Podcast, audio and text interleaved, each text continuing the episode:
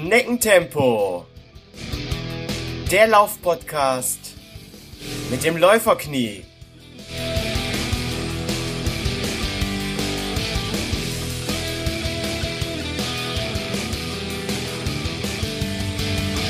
Hallo und herzlich willkommen zu Schneckentempo, dem Laufpodcast mit dem Läuferknie Folge 20. Kommt er noch mal ran? Er versucht alles. Vorne drei Mann. Belz, Martinez, Della Ossa und Jan Fitschen. Der kommt da wieder ran. Was für ein Finish des Wattenscheiders. Komm, Junge, das ist deine Chance. Und der Martinez, der kann nicht so toll spurten. Belz fällt zurück. Della Ossa geht nach vorne. Jetzt kommt Jan Fitschen. Das wäre eine Sensation, wenn der hier eine Medaille macht. Super Rennen. Kann er das durchziehen? Kann er vielleicht noch mehr? Der greift die an vorne. Della Ossa und Martinez sind noch vorne. Aber Jan Fitschen, der ist da. Lauf, Junge, das kann dein Rennen werden. Della Ossa und Martinez. Und jetzt, jetzt, jetzt kommt Jan Fitschen. Lauf! Das ist ja wie Dieter Baumann. Unfassbar. Jawohl! Jan Fitschen wird Europameister über 10.000 Meter. Jan Fitschen gewinnt Gold. Das ist grandios. Eine Sensation. Eine Sensation. Wahnsinn. Und hier ist der personifizierte Laufwahnsinn. Hier ist Jan Fitschen. Herzlich willkommen, Jan. Ja, danke sehr. Ziemlich geile Vorstellung. Vielen Dank. Jan, ich gehe mal davon aus, dass all meine Hörer dich kennen und es nicht notwendig ist, dich vorzustellen. Aber für den ganz unwahrscheinlichen Fall, dass ein Hörer dich nicht kennt, vielleicht ein verirrter Nichtläufer hier oder ein blutiger Anfänger oder auch ein Läufer, der nach 2006 geboren ist. Magst du uns kurz deinen Elevator Pitch geben? Wer ist Jan Fitschen? ja, es können ja nicht nur Laufnerds auf der Welt sein, von daher stelle ich mich gerne nochmal vor. Also, äh, Jan Fitschen, was das Läuferische angeht vor allem, also bin ich äh, Langstreckenläufer gewesen, professioneller, also insgesamt 28 Mal deutscher Meister geworden, 3000 Meter, 5000 Meter, 10.000 Meter Halbmarathon äh, zum Schluss auch ganz gut Marathon gelaufen mit 2 Stunden 13. Ja, das größte Ding, das ich eben gerissen habe, war das, was wir da gerade so im, im äh, Vorspann gehört haben, eben 10.000 Meter Europameister. Und das war ein, war ein Riesenknaller, der wirklich so das ganze Leben bei mir auf den Kopf gestellt hat. Und äh, ja, dadurch, dass ich dann auf einmal Profiläufer und jetzt immer noch Profiläufer, allerdings langsamer Profiläufer. Aber im Schneckentempo bist du trotzdem nicht unterwegs. Ja, das ist relativ, ne? Also wie man das definiert. Also, verglichen mit dem, was ich früher gemacht habe, ist es Schneckentempo. Ansonsten finde ich mich aber immer noch verdammt schnell, ja. Jan, wir wollen jetzt ähm, heute aber nicht lange in der Vergangenheit rumstochern und deine Heldentat von äh, Göteborg nochmal zelebrieren. Wir wollen heute über das Hier und Jetzt und über deine aktuellen Laufprojekte sprechen. Trotzdem kurz gefragt, wo hängt die Medaille heute? Direkt über dem Schlafzimmerbett? nee, die ist schön in so einer Kiste verpackt und ist im Moment, ich guck gerade, meistens liegt sie hier irgendwie in meinem Arbeitszimmer. Also ich sitze hier in meinem Arbeitszimmer, liegt sie irgendwie in meinem Arbeitszimmer rum. Aber im Moment ist sie, glaube ich, hier nur in einem Schrank verschwunden. Also müsste ich bei Gelegenheit nochmal gucken. In irgendeinem Schrank verschwunden. Oh mein Gott. ich, ich finde sie wieder. Also es ist nicht so, dass sie ganz verschwindet, aber äh, manchmal weiß ich nicht direkt, wo sie ist. Also nicht so, dass ich die jeden Abend streiche. aber trotzdem nochmal Hand aufs Herz. Guckst du dir zum Beispiel heute auch nochmal das Rennen auf YouTube von damals an? Ähm, weil ich könnte mir vorstellen, das ist auch sicherlich nochmal eine richtig tolle Motivation. Oder magst du dich vielleicht gar nicht selbst so gerne ähm, ja, in Videos oder so sehen? Ähm, also es ist nicht so, dass ich mich da ständig irgendwie äh, da bewundern muss oder so. Aber dadurch, dass ich relativ viel so Vorträge mache und ähnliches, wo das dann auch immer mal wieder zum Einsatz kommt, dieses Video, sehe ich es insgesamt dann doch immer sehr oft. Das ist aber meistens nicht so weil ich mich selber so drüber freue über das Video, also das natürlich auch, aber vielmehr freue ich mich halt dann immer über die Reaktionen der Leute, die es dann halt sehen, weil das ist halt richtig geil, ne? wenn man das dann merkt, wie die so abgehen. So huhuhu, mit Fiebern und so. Das oh ja, das kann ich mir sehr gut vorstellen.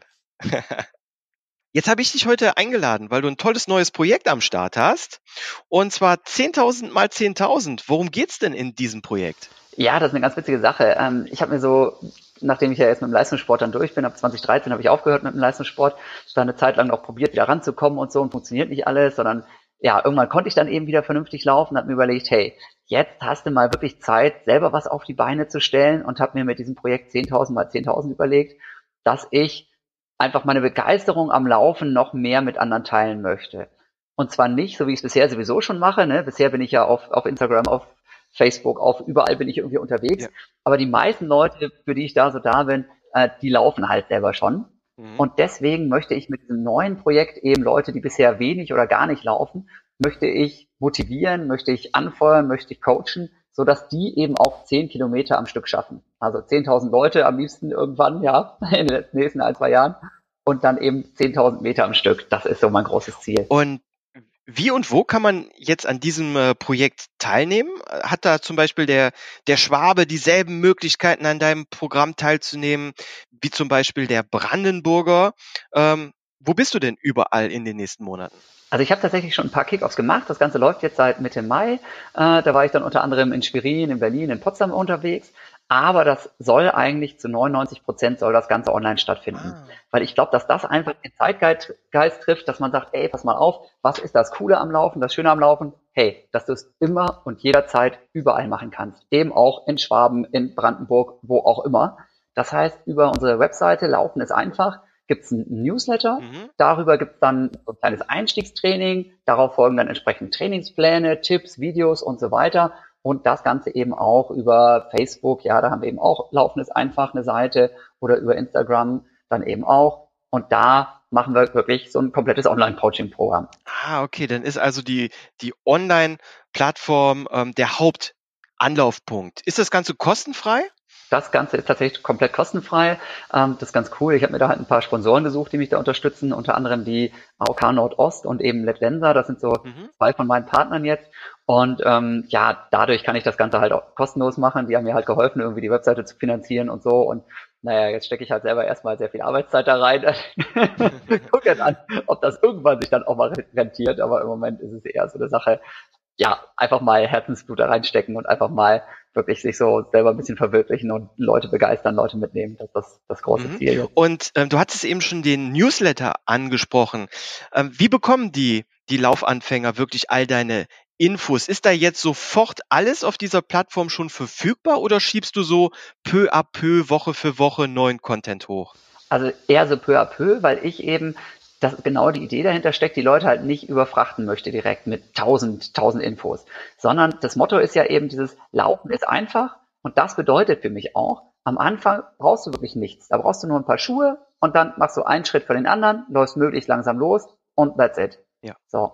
Und dann, wenn du die ersten paar Einheiten gemacht hast, dann kannst du dir mal Gedanken machen über, ich sag mal, vielleicht die richtige Laufjacke oder über die richtige Atemtechnik, über einen guten Fußaufsatz über zusätzlich vielleicht ein bisschen Fußkräftigungsübung und so weiter. Das heißt, so wird das Ganze aufgebaut, ne, dass man sagt, okay, pass mal auf, ein gutes Training startet auch mit ganz, ganz kleinen Umfängen, ganz, ganz kleinen Geschwindigkeiten und wird dann immer mehr. Mhm. Und genauso machen wir das mit unserem kom kompletten Konzept eben auch. Erst absolut nur Basic und dann wird das sukzessive so langsam ein bisschen mehr und naja, wie gesagt, Laufen ist einfach, aber man kann natürlich immer hier und da und so und einen riesen Ballyho machen. Äh, und das machen wir aber dann erst nach und nach. Okay. Okay, und nochmal ganz kurz zurück auf äh, deine Kickoffs, die du eben angesprochen hast. Wenn du dich da mit äh, der Lauf-Community triffst, wie sieht das aus? Du wirst wahrscheinlich, äh, ich denke mal, das ist gar kleine, keine individuelle 1 zu 1 Betreuung dann vor Ort machen können. Aber wie muss ich mir diese Happenings dann vor Ort mit dir vorstellen?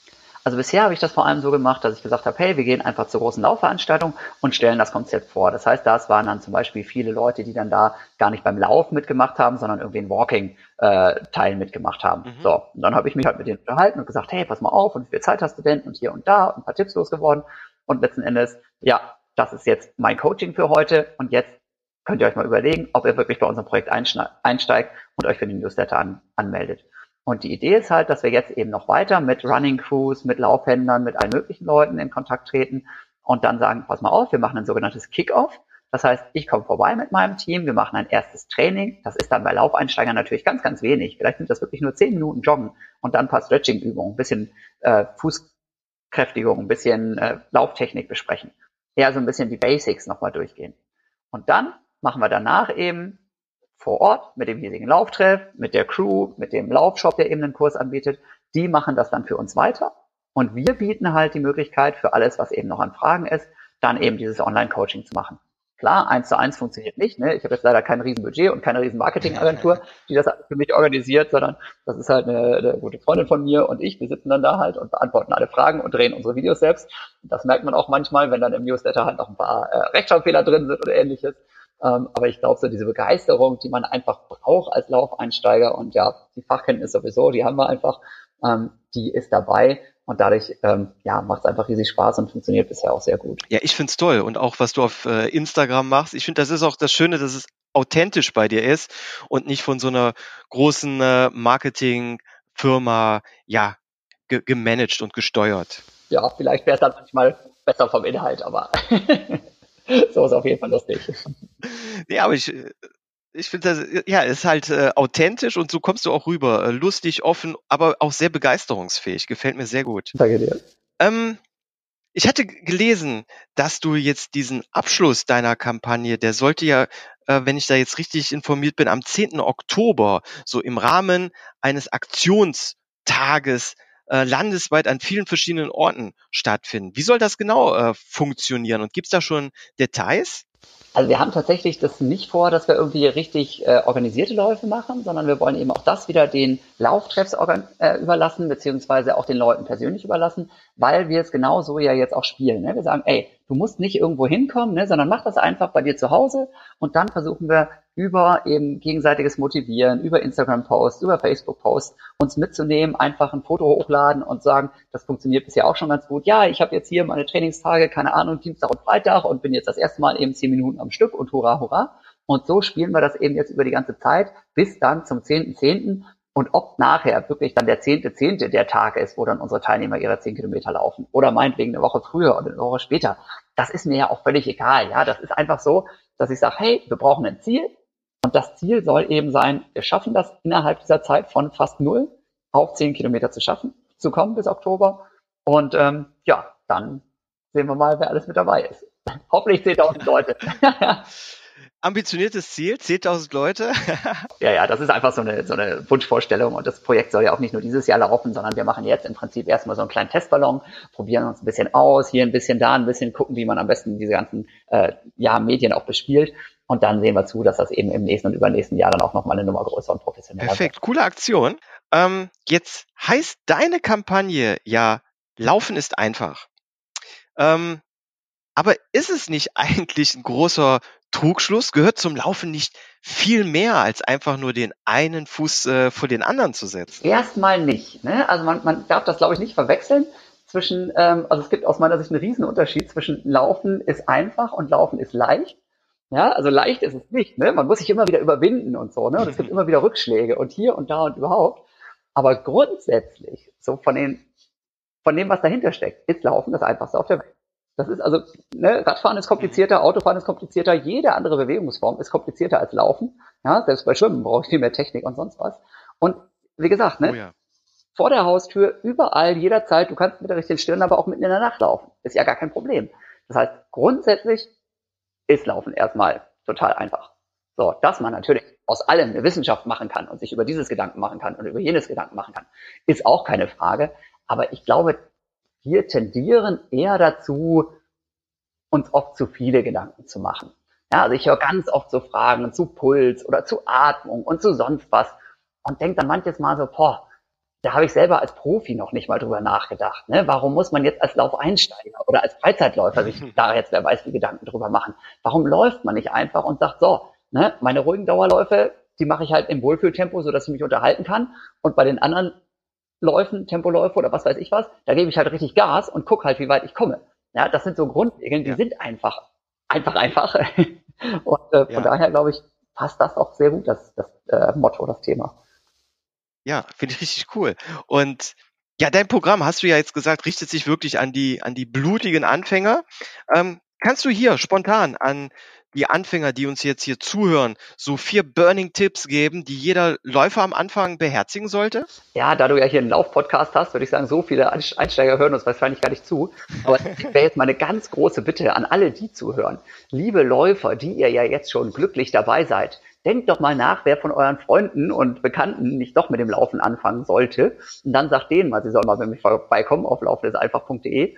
Und dann wären für diese Einsteiger, wären dann die vier super Tipps tatsächlich, dass man sich erstmal überlegen sollte, ähm, warum fange ich denn überhaupt mit dem Laufen an? Denn Laufen ist selten Selbstzweck. Oft steckt irgendwie was dahinter wie, ah, ich möchte abnehmen oder ich möchte eben wieder fitter werden, damit ich mit meinen Kindern und Enkelkindern toben kann oder was auch immer. Ja, diese Gründe muss man sich klar machen. Dann, glaube ich, ist ganz, ganz wichtig, ähm, dass man eben ein vernünftiges Ziel auch steckt, und zwar ein messbares Ziel. Und deswegen zum Beispiel dieses, ey, ich möchte nicht ein bisschen joggen gehen, sondern verdammt nochmal, ich möchte zehn Kilometer am Stück schaffen. Ja, also einfach ein Ziel, das kann ruhig auch ein bisschen höher gesteckt sein. Ja, also bei zehn Kilometer ist für einen Einsteiger ja schon hohe Hilfe. Ja, aber das ist super, wenn man so ein Ziel hat. Und dann, glaube ich, ist es auch ganz wichtig, also ja, erstmal, ähm, warum will ich laufen? Dann, äh, was will ich laufen? Dann am besten nach Plan trainieren. Ja, weil ich glaube, dass so ein Plan eine gewisse Verbindlichkeit schafft und auch Sicherheit gibt. Ne? Und ja, wie gesagt, den, den Plan gibt's dann gerne über unseren Newsletter. Und was ich glaube, was das aller, allerwichtigste ist, 99 Prozent der Laufeinsteiger rennen einfach zu schnell los. Ja, das denke ich auch. Ja, das ist so typisch. Ja, das, weil, weil das ist, ich habe das so oft erlebt. Ja, ich mache jetzt auch so Laufcamps und sonst was. Und man geht halt raus vor die Haustür und denkt, ja, der Nachbar läuft und der läuft und der läuft und wenn ich den vorbeilaufen sehe, dann ist das ja schnell und dynamisch und toll, das mache ich jetzt auch. So. Dass die aber dafür schon seit 20 Jahren trainieren, das vergisst man dann halt schnell und dann rennt man halt los und nach fünf Minuten wundert man sich. Also ganz wichtige Regel als Laufeinsteiger erstmal voll die Handbremse anziehen und richtig super langsam laufen. Und dann macht es auch richtig Spaß, weil man merkt, dass man schon verdammt weit kommt sogar ohne viel Training. Ja, und ich glaube auch gerade äh, Anfänger, die brauchen ja auch nicht jetzt an einem Stück 30 Minuten langsam durchzulaufen. Da kann man ja auch mal, ich sag mal, zwei Minuten laufen, dann mal wieder ähm, eine Minute gehen und sich so langsam äh, peu à peu an die Distanz herantasten. Ja, also das ist auf jeden Fall auch eine Option, keine Frage. Das ist auch eine schöne Sache. Ich glaube aber, dass auch diese Dauermethode eigentlich nur eine Frage der Geschwindigkeit ist. Ich glaube, die allermeisten Leute ähm, die schaffen das tatsächlich aus dem Stand 10 Minuten oder 15 mhm. Minuten am Stück zu laufen, auch wenn sie sich gar nicht vorstellen können. Sie müssen sich eben nur zwingen, ganz langsam zu laufen. Und das Schöne an diesem Ich laufe am Stück ist, glaube ich, dass man ein ganz anderes Erfolgserlebnis hat. Ja. Ne, wenn, wenn du jetzt immer hingehst und sagst, ja, ich laufe zwei Minuten und dann gehe ich eine Minute und dann laufe ich noch zwei Minuten, dann hat man wirklich das Gefühl, man ist in so einem Anfängermodus. Mhm. Wenn man aber, ganz egal wie schnell, einfach mal 15 Minuten am Stück läuft, da kann man doch direkt, ja, laut jubelnd nach Hause gehen und sagen, 15 Minuten, yeah! Ja? Genau. Das heißt, ich glaube, für so eine, für so eine Kopfgeschichte ist so diese Dauermethode doch auf jeden Fall auch mal eine, eine schöne Sache, um das mal auszuprobieren. Ja, das ist direkt motivierender dann. Ja, ja. Wie sieht es denn eigentlich bei Anfängern so mit Schuhen aus? Ähm, ich denke mal, wenn man sich damit vorher noch gar nicht beschäftigt hat, dann wird man äh, dazu anfangen auch komplett erschlagen. Ähm, vielleicht kannst du den, den Laufanfänger mal ganz kurz erklären, so welche Schuhtypen es überhaupt gibt, so mit neutral, Überponiere, Superponiere und was da nicht alles äh, gibt ähm, und für welchen Fuß sie geeignet sind. Ja, das ist tatsächlich so, dass ich bei Schuhen immer sage, Leute, da kann ich jetzt noch so viel erzählen, aber das ist wirklich eine Sache für einen Fachhändler. Ja, es gibt also es gibt Spezialisten, die haben sich komplett nur auf Laufequipment ähm, fixiert, äh, fokussiert.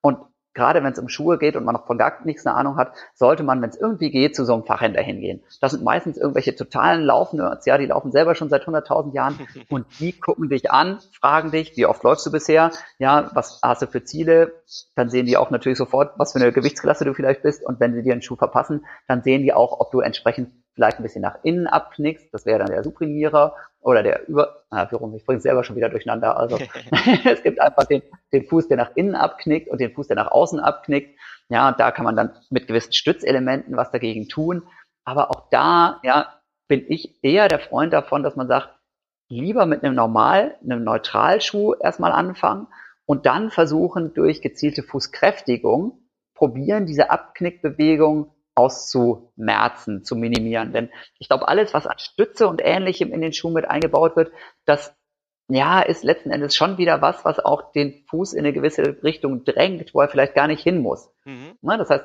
ja, bei manchen Leuten ist das, macht das durchaus Sinn, aber ich glaube, bei den allermeisten Leuten ist ein Neutralschuh schon das Richtige und dann vielleicht eine gewisse Fußkräftigung dazu.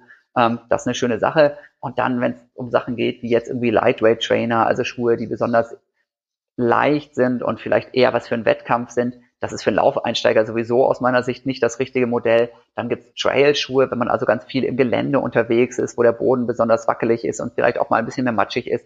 Die zeichnen sich oft darauf, dadurch aus, dass sie zum Beispiel einfach ein griffigeres Profil haben, dass man eben nicht so schnell wegrutscht. Ähm, das kommt einfach dann auch wieder darauf an, auf was für einem Untergrund ist man unterwegs. Ja, die meisten Schuhe sind so Allrounder, die kannst du gut auf der Straße anziehen, aber eben auch mal auf einem Waldweg. Wenn ich jetzt aber wirklich irgendwo im Matsch wohne und ständig nur die Berge rauf und runter renne, dann ist so ein Trailschuh, also so ein Geländeschuh, dann vielleicht was Richtiges. Aber der reine Einsteiger-Anfänger, dem würde ich sowieso erstmal empfehlen, eher flache Strecken auszusuchen und vielleicht tatsächlich auch relativ ebener Untergrund. Und dann ist so ein Allrounder wahrscheinlich Neutralschuh die beste Wahl. Ja, ja da bin ich auch ganz bei dir. Ähm, eine persönliche Frage mal. Einer deiner Sponsoren ist ja Nike. Und jetzt muss ich ähm, gestehen, dass ich aktuell überhaupt keinen Laufschuh von Nike in meinem Besitz habe.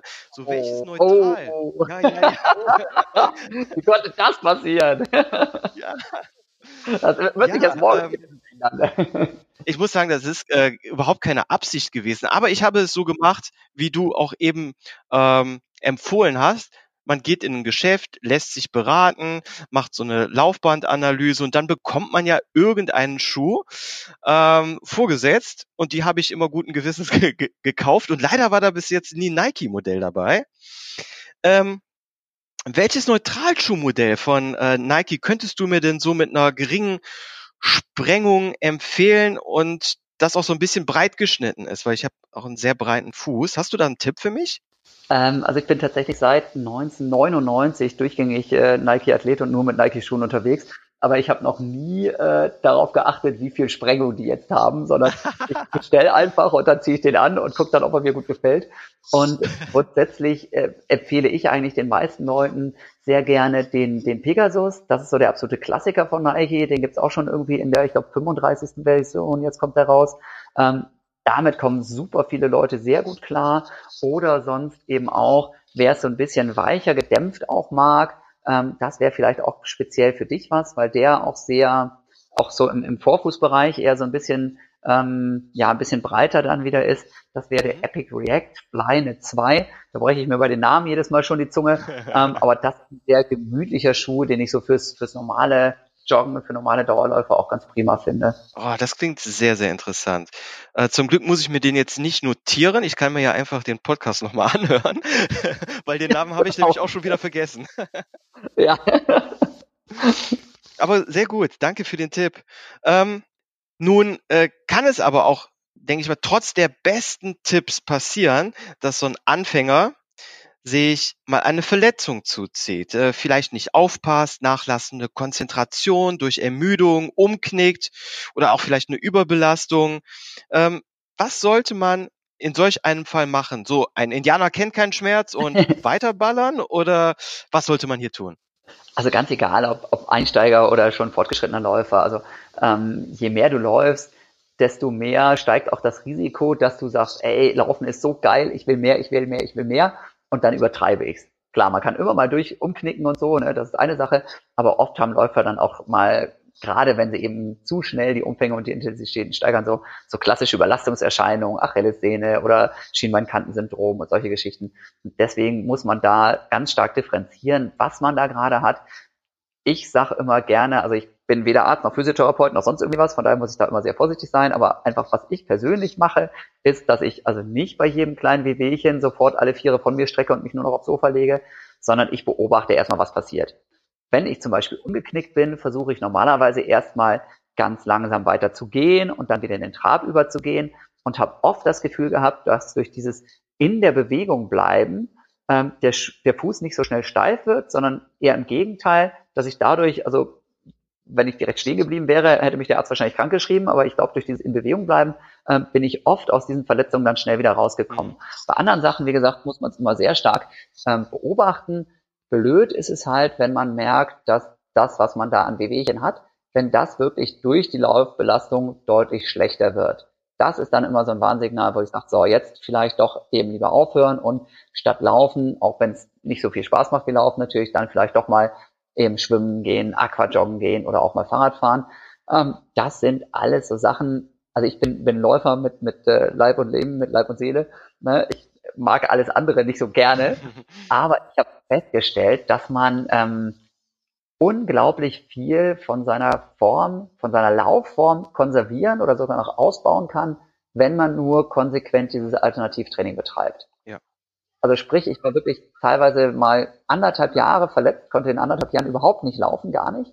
Habe aber ganz viel eben Aquajoggen gemacht und dann eben auch Fahrradfahren und so und war innerhalb von kürzester Zeit, das hat also keine drei Monate gedauert, war ich mit einer Bombenform zurück, habe ich selber nicht für möglich gehalten.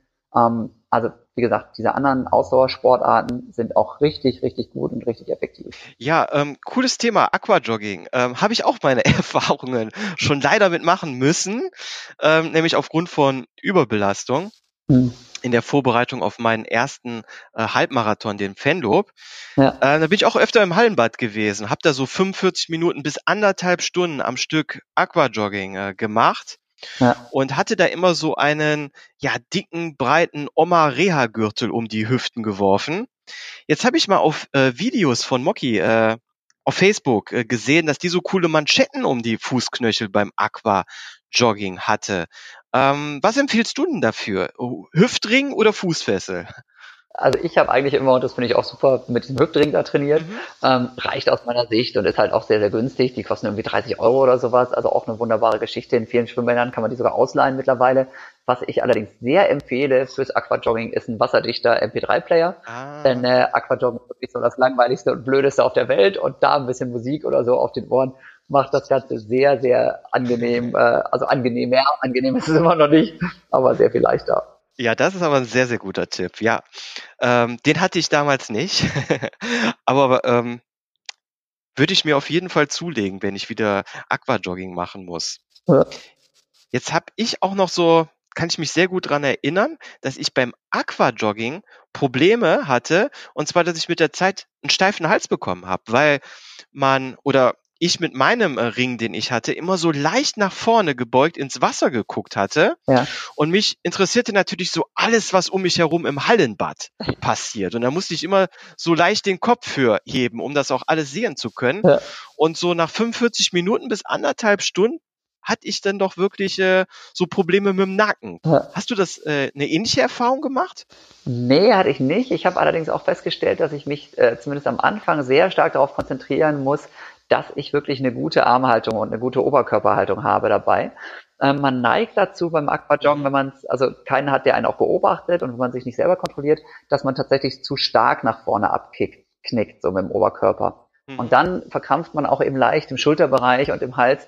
Ähm, da muss man schon so ein bisschen aufpassen. Also man sollte wirklich beim Aquajoggen zusehen, dass man sich wirklich möglichst aufrecht im Wasser hinstellt ähm, und dass man die Übung auch sauber durchführt. Denn da, wie gesagt, das ist schon ungewohnt. Ähm, da kriegt man sonst tatsächlich mal schnell die eine oder andere Verspannung dann auch. Ja. Ähm, und fallen dir spontan vielleicht noch weitere Tipps fürs Aquajogging ein? Wie ist es, ähm, wenn ich zum Beispiel meinen Puls jetzt in verschiedenen Pulszonen trainieren möchte? So GA1, denke ich, ist äh, relativ einfach im Wasser, aber wie treibt man denn den Puls per Aquajogging zum Beispiel auf ähm, GA2 hoch? Ja, also man muss tatsächlich aufpassen beim Aquajogging, finde ich, dass man sich permanent kontrolliert, dass man sich permanent zwingt, auch was zu tun. Denn das ist ja halt sehr verführerisch, dass man wirklich irgendwann nur noch so eine Bewegungstherapie macht. Ne? Und dann passiert eben gar nichts mehr. Ne? Dann ist man nicht mal mehr im GA1-Bereich, dann ist man da nur noch am Rumpaddeln. Ja. So, das heißt, auch für ein Grundlagenausdauertraining sollte man darauf achten, dass man immer wirklich schön durchzieht mit den Armen und Beinen, ne? dass man wirklich ein bisschen auf Frequenz macht, so dass man wirklich drauf bleibt. Und wenn man dann hingeht und sagt, okay, pass mal auf, ja, mit nur Jogging komme ich nicht weiter. Ich muss im Prinzip genau wie draußen auch, auch mal Tempoläufe machen. Dann ist es auch relativ einfach. Das heißt, man sucht sich eben dann auch wieder irgendeine Intervalleinheit aus und sagt, keine Ahnung, heute mache ich 10 Minuten, 15 Minuten einlaufen und dann mache ich Minutenläufe. Mache eine Minute, dann ein bisschen eine andere Technik vielleicht als sonst, weil man durch, mit der normalen Technik finde ich immer ein bisschen also kriegt man nicht so eine schnelle Bewegung hin. Mhm. Aber wenn man eine Minute lang eher so Kniehebelläufe macht im Wasser, also richtig hohe Frequenz tritt, bam, bam, bam, bam, bam, dann merkt man super schnell, dass man dadurch auch richtig den Puls hochkriegt. Ah. Dann vielleicht zwei Minuten wieder normale Lauftechnik drauf, so wie draußen ja, ganz ruhig durchziehen und dann wieder eine Minute richtig ballern. Und wenn man das eben macht, zehnmal eine Minute schnell mit jeweils zwei Minuten locker, dann ist man danach normalerweise fix und fertig. Und man merkt das auch sehr, sehr schnell, finde ich immer, weil ich habe dabei immer einen super roten Kopf gekriegt und dann ist mir immer richtig warm geworden dabei. Also man kann auch tatsächlich im Wasser richtig, richtig an sich arbeiten. Ähm, Jan, ansonsten sehe ich dich ja äh, oft auf Instagram TV auf deinem Ergometer sitzen. Warum sollten Läufer auch mal öfter aufs Rad steigen? Ja, Das ist, ist nicht so ganz einfach zu verkaufen, weil Laufen einfach Spaß macht äh, und alles andere finde ich nicht so viel. Aber äh, Radfahren und eben auch Aquajoggen und Schwimmen ist einfach eine super Geschichte, um das Herz-Kreislauf-System, also die allgemeine Ausdauer zu trainieren, ohne dass man diese Stoßbelastung ständig hat. Denn die typischen ja, Wehwehchen, die man als Läufer hat, sind eben meistens tatsächlich nicht das Umknicken oder sonst was, sondern ganz oft sind es eben so Überlastungen, die daher rühren, dass man sich eben Ziele gesteckt hat und vielleicht ein bisschen zu schnell und zu hart an diesen Zielen gearbeitet hat. So, ähnlich wie es bei dir wahrscheinlich dann auch war. Ne? Und ähm, wenn man aber sagt, pass mal auf, ich bin so ehrgeizig und ich will mehr trainieren, dann kann man das eben prima machen, indem man sagt, so, ne, ich mache meine normalen Laufeinheiten, keine Ahnung, vielleicht zwei oder drei pro Woche, wie auch immer, wie viel man Zeit hat. Ja, und dann mache ich einmal pro Woche noch so ein Alternativtraining. Bei schönem Wetter jetzt im Sommer natürlich geil draußen mit dem Rad rumballern. Super. Oder eben, wenn das Freibad jetzt aufhat, mal richtig schön ins Schwimmbad gehen. Super. Ne, da hast du eine klasse, klasse Ausdauerleistung und hast aus meiner Sicht teilweise sogar, je nachdem wie stark du das machst, wie schnell du das machst, sogar noch zusätzlich einen regenerativen Aspekt. Wenn ich zum Beispiel da meine, meine Instagram-Live-Chats mache und dabei auf dem Fahrrad sitze, dann hau ich halt nicht rein, sondern da mache ich wirklich ganz, ganz, ja, das ist wirklich wie eine Art Bewegungstherapie, ganz entspanntes Ausrollen. Das heißt, der Körper bewegt sich, ja, und die Beine werden gut durchblutet, aber es ist eben eher so ein Durchspülen der Muskulatur. Es wird nicht neu irgendwie in einen Belastungsreiz gesetzt. Und ich habe das Gefühl, einfach immer schon gehabt, auch zu meiner aktiven Leistungssportzeit, dass ich mich durch sowas schneller erhole, als wenn ich eben, wie gesagt, wenn es ganz locker ist von der Belastung, dass ich mich schneller erhole, als wenn ich gar nichts mache. Ja. Gilt übrigens auch, weil für irgendwie so die berühmte Frage, was mache ich denn jetzt nach dem Marathon und so, wenn du platt bist von der Rübe her, feier dich nach dem Marathon zwei Wochen und mach gar nichts, wunderbar. Wenn du aber wirklich schnell wieder fit werden willst, dann ist aktive Regeneration, spazieren gehen, schwimmen, Fahrradfahren eine super Sache. Okay, ja, das ist auch ein sehr, sehr guter Tipp. Ähm, um nochmal aufs Rad zu kommen, ich teile da absolut äh, deiner Meinung. Ähm, Laufen macht auf jeden Fall viel, viel mehr Bock, aber ähm, Alternativtraining kommt man einfach nicht drum herum. Jetzt habe ich so bei längeren ja. Einheiten auf dem Rad tut mir sehr schnell der Hintern weh. Wie verhindere ich denn diesen Pavianarsch? Äh, helfen diese stark gepolsterten Radlerhosen? Also es, es, hängt unheimlich viel davon ab, wie du auf dem Sattel sitzt tatsächlich. Ne? Also da äh, hilft tatsächlich dann auch nochmal einen Experten zu fragen und eine Sitzpositionsanalyse zu machen. Ne? Denn je nachdem, wie da dein Kniewinkel ist, wie die Füße aufgestellt sind und so weiter, das ist schon mal eine riesen, riesen Sache. Und dann klar, gepolsterte Hosen helfen, ne? oder die Profis, die sich dann da irgendwie noch mit Vaseline da den Hintern einschmieren und so. Da gibt's schon so einige Tricks. Aber ich glaube, das Entscheidende ist tatsächlich die Sitzposition auf dem Rad und eben auch die Art des Sattels. Ne? Also es gibt ja auch tausend verschiedene Sättel, die einem helfen können. Das muss vielleicht ja. dann auch nicht das knallharte super Rennrad-Ding sein, äh, wenn man das einfach nicht gewohnt ist. Ja, und Gelsattel für den Anfang. vielleicht, ja. genau.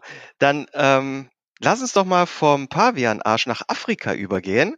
Du bist ja Afrika-Experte und hast sogar ein Buch über Kenia geschrieben. Worum ging es in diesem Buch?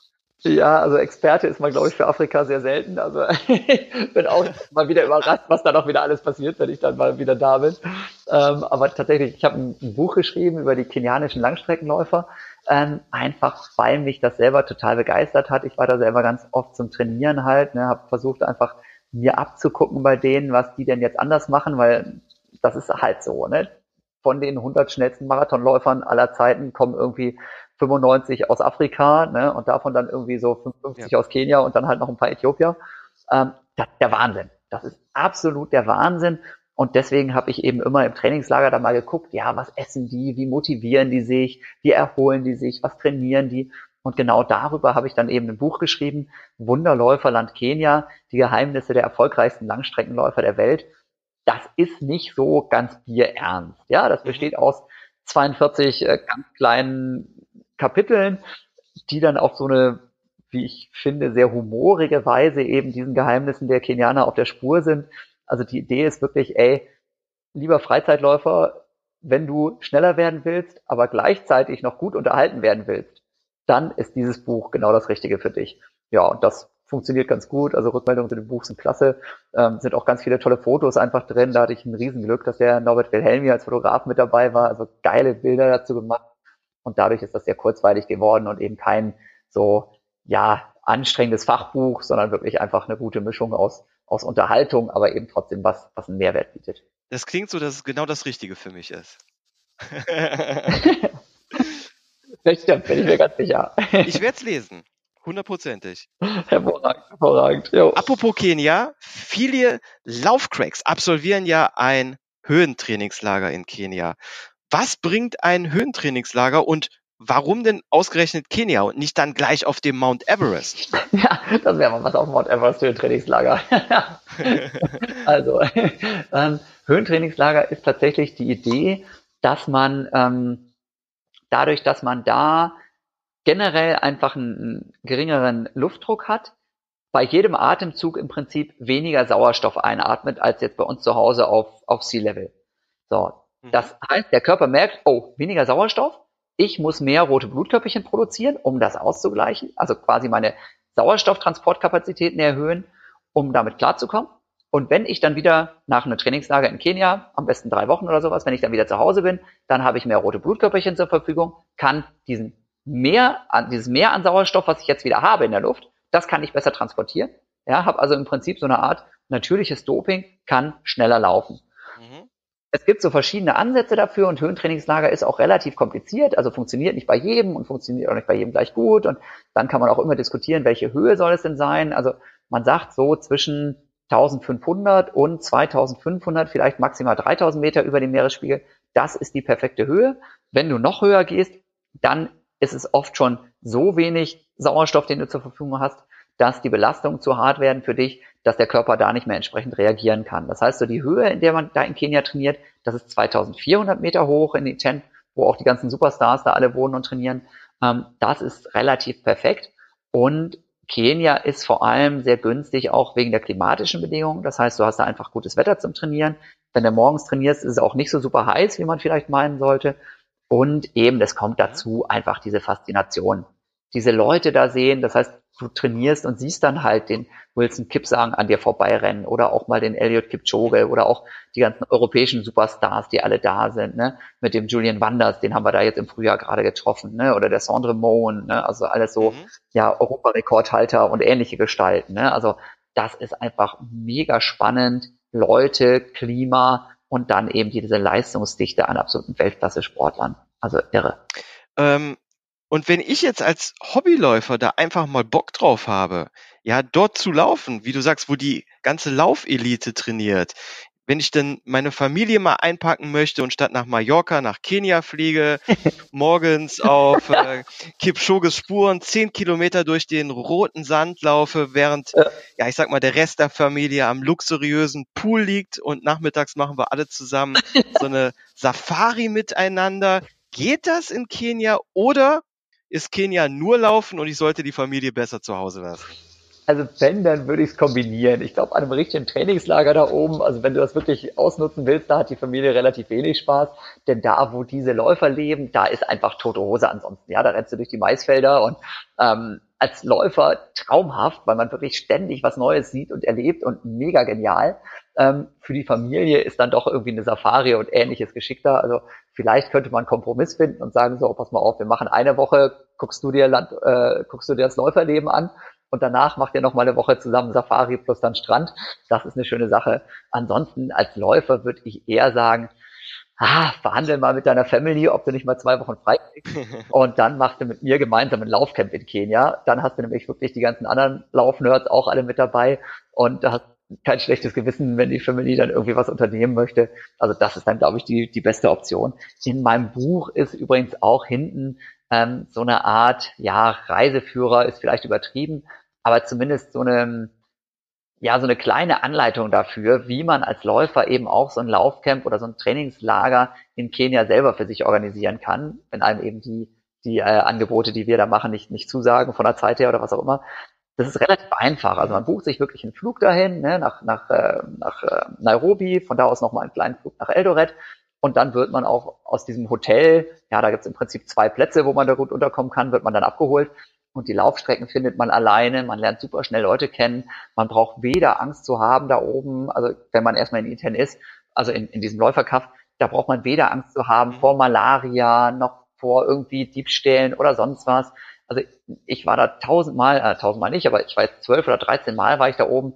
Mir ist noch nicht mal ein paar Socken geklaut worden. Und Malaria gibt's eben ab 2000 Meter offiziell halt auch irgendwie nicht mehr. Also das Ah. ist safe und super, super spannend. Also so eine, so eine absolute Once-in-a-Lifetime-Experience. Ja. Wer das Laufen liebt, also den lässt das nie wieder los, wenn er einmal da oben war. Das, das kann ich versichern. Das ist so, so beeindruckend, so unglaublich. Also echt einfach toll. Ja, das klingt, das klingt richtig gut. Also bezüglich äh, Kriminalität, giftige Tiere oder äh, die wildesten Schutzimpfungen, die man sich holen müsste, ist alles nicht, alles ganz easy. Genau, also man braucht natürlich so die Standardimpfung, die du bei uns auch brauchst, irgendwie Tet- Tetanus, Diphtherie, keine Ahnung, Hepatitis A, B sollte man irgendwie noch haben, ich weiß nicht ganz genau. Ja. Aber so, wie gesagt, die, die großen Dinger, vor denen man immer Angst hat, irgendwie Malaria, ähm, braucht man einfach da oben nicht. So, und Ja. dann wird einem manchmal noch irgendwie Gelbfieber empfohlen. Ähm, ja, auch da wieder, ich bin kein Arzt, ne? Ich kann nur behaupten oder ich kann nur sagen, als ich mich habe impfen lassen gegen Gelbfieber, ging es mir erstmal einen Tag richtig schlecht. Und in Kenia haben sie sich totgelacht und gesagt, oh, Gelbfieber hatten wir hier seit 30 Jahren keinen einzigen Fall mehr. Oh. Ne, ob das jetzt stimmt oder nicht, man weiß es nicht, aber ähm, das war sowas, wo ich nur gedacht habe, so, hm, ja, hätte ich es mal vorher gewusst. wow, wow. Und wie sieht es ähm, mit Zahlen in äh, Kenia aus? Kann man überall mit seiner europäischen EC-Karte zahlen, mit PayPal, Apple Pay und so weiter? Oder kommt man da nur mit Cash weiter? Also Cash ist auf jeden Fall eine gute Idee. Man kann allerdings äh, direkt am Flughafen ganz normal am Automaten Geld abheben. Ähm, man sollte allerdings darauf achten, das ist mir auch mal passiert, dass man eventuell mit seiner Bank vorher spricht. Ähm, bei mir war es nämlich so, dass meine EC-Karte dann irgendwie mal für Kenia gesperrt war, weil die gesagt haben, oh, oh, das ist irgendwie dubios, dass der auf einmal in Kenia ist.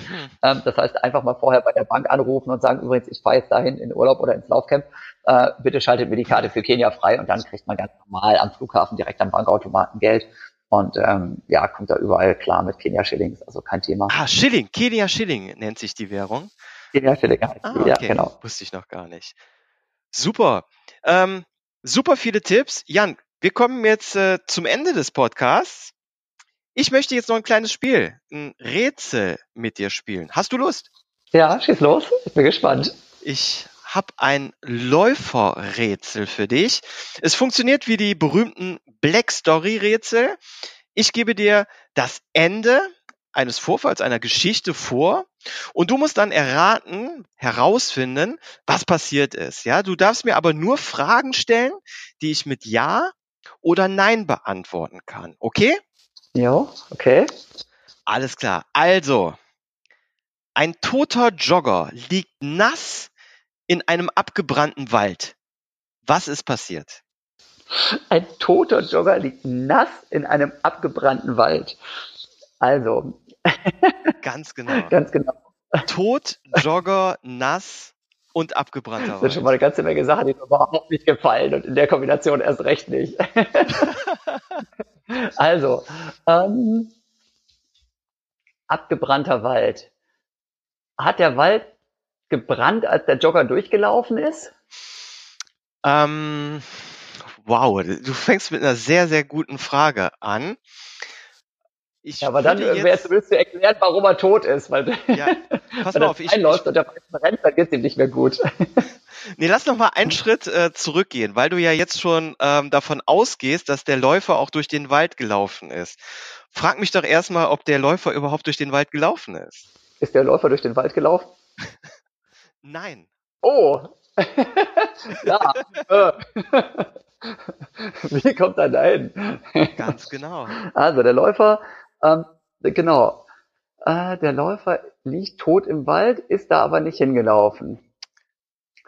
Okay, jetzt äh, kenne ich natürlich so ein paar von diesen Black Stories schon und es gibt so eine berühmte Taucher-Black Story. Ich weiß nicht, ob das jetzt ein bisschen gemein ist, aber ist der Läufer tatsächlich laufen gewesen oder war der vielleicht beim Aquajogging vorher? Der Läufer war nicht beim Aquajogging, aber die Spur ist ganz heiß. Die Spur ist ganz heiß. Ach du Schande, nee. Ah, Nee, dann funktioniert das leider nicht. Also es gibt ja diese berühmte Geschichte ähm, mit dem Taucher, der von dem Wasserflugzeug da mitgenommen wurde und dann eben über den Wald ausgeschmissen wurde, um das Feuer zu löschen. Aber wenn der Läufer nicht Aquajoggen war, macht es keinen Sinn, dass er irgendwie vom Wasserflugzeug mitgenommen wurde, würde ich behaupten. Äh, Ja, diese Behauptung, Da würde ich noch mal einen Schritt zurückgehen, weil du bist wirklich ganz, ganz, ganz nah schon dran. Okay. Es scheitert gerade beim Aquajogging. Es scheitert gerade beim Aquajogging, aber was hat dann der Läufer? Also der Läufer ist durch den Wald gelaufen, dann hat er äh, eine große Welle abbekommen von dem Wasserflugzeug und ist damit in den Wald reingespült worden und dabei leider verstorben in der Flutwelle. Ja, also was mir richtig gut gefällt, äh, wie viel Fantasie du hast. ich muss jeden Tag meiner kleinen Tochter irgendwelche Geschichten erzählen zum ins Bett gehen. ich brauche eine Menge Fantasie gerade. Das Löschflugzeug, was eine Tsunamiwelle auslöst. Genau, ja, ja, so. Das war ein großes Flugzeug, ja. Nein, du bist wirklich ganz, ganz nah dran, aber das Flugzeug hat keine Welle ausgelöst. Flugzeug hat keine Welle Aber eigentlich hast du es. Du, du hast es eigentlich schon. Du bist nur noch mit dem Aquajogging auf dem Holzweg. Ja. Okay, Jogger joggt. Wasserflugzeug haben wir auch. Ähm, aber Jogger joggt nicht in dem Wald. Wie kommt er denn dann dahin? Also war der Jogger der Pilot des Flugzeugs? Nein. Auch nicht. Auch das nicht. Okay. Wie gesagt, eigentlich hast du die Lösung schon gesagt. Ja, dann äh, stehe ich aber völlig aus dem Holzweg und komme, glaube ich, nicht weiter. Und der Podcast dauert hier noch drei Stunden. Pass auf, es liegt wirklich am Aquajogging. Ähm, überleg noch mal in Richtung Alternativtraining. Welche anderen Möglichkeiten gibt es? Er war schwimmen, er war schwimmen, der Läufer. Hey. Ah, sehr schön. Also, Läufer geht zum Alternativtraining, weil er vielleicht gerade eine Verletzung hat, schwimmen, äh, am besten im Meer oder im großen See. Dabei kommt das Wasserflugzeug, nimmt Wasser auf, Läufer landet schwimmenderweise im Rumpf des Wasserflugzeugs, wird über dem äh, Wald abgeworfen und das bekommt ihm nicht so gut. Und dann liegt er nur da, ist nass und der Wald ist gelöscht und er ist platt. Sensationell. Ja, so Sensationell. Also. Hervorragend. 99 Prozent hast du gelöst. Okay. Die Geschichte lautet wie folgt. Ein ambitionierter und äußerst attraktiver Läufer, also so ein Typ wie äh, Pia, ja, natürlich, ja. Äh, kommt gegen Ende seines langen Laufs an einem See vorbei. Kurzerhand entschließt er sich, eine Abkühlung zu nehmen und eine Runde durch den See zu schwimmen. In dem Augenblick, als er gerade die Mitte des Sees erreicht hat und umdreht, kommt ein Löschflugzeug angeflogen, was bei einem Einsatz bei einem zwei Kilometer entfernten Waldbrand ist. Ne, es öffnet also die Luke, ja. Wasseraufnahme, verschluckt dabei den schwimmenden Läufer und wirft ihn über den Waldbrand ab. Also ich lasse es gelten, 99 Prozent äh, hast du es gelöst. Perfekt. Ja. Sensationeller Abschluss. Was lernen wir daraus? Äh, Schwimmen ist für Läufer einfach gefährlich. Ja, genau. Dann doch lieber Aquajogging, dann hätte der das Flugzeug gesehen. Genau. Grandioser Podcast mit dir, Jan. Mir hat es richtig viel Spaß gemacht. Ich hoffe, dir auch. Ja, danke dir, Holger. War cool. Sehr witziges Ding. Ähm, den Hörern, den muss es einfach auch Spaß gemacht haben. Ähm, da gibt's gar keine andere Option. Und für alle die, die sich jetzt für dein Projekt 10.000 mal 10.000 interessieren, mehr Infos gibt es auf deiner Seite laufenisteinfach.de. Und ja, wenn man dann noch zusätzlich mit dir als Coach in Kontakt treten möchte, kann man das auch auf janfitschen, ein Wort.de machen, richtig? Richtig, genau. Und bei Instagram und bei Facebook und sonst wo bin ich auch überall unterwegs. Also da findet man mich eigentlich auch relativ einfach. Also würde mich freuen. Super. Vielen lieben Dank, Jan. Und liebe Hörer, kleiner Hinweis noch. Gefällt euch der Laufpodcast Schneckentempo? Dann gebt mir jetzt einen Daumen hoch auf Facebook, gebt dem Podcast fünf Sterne auf iTunes oder bedankt euch mit einer kleinen monetären Spende auf Patreon. Sportfrei. Wir hören uns in der nächsten Folge. Macht's gut. Tschüss.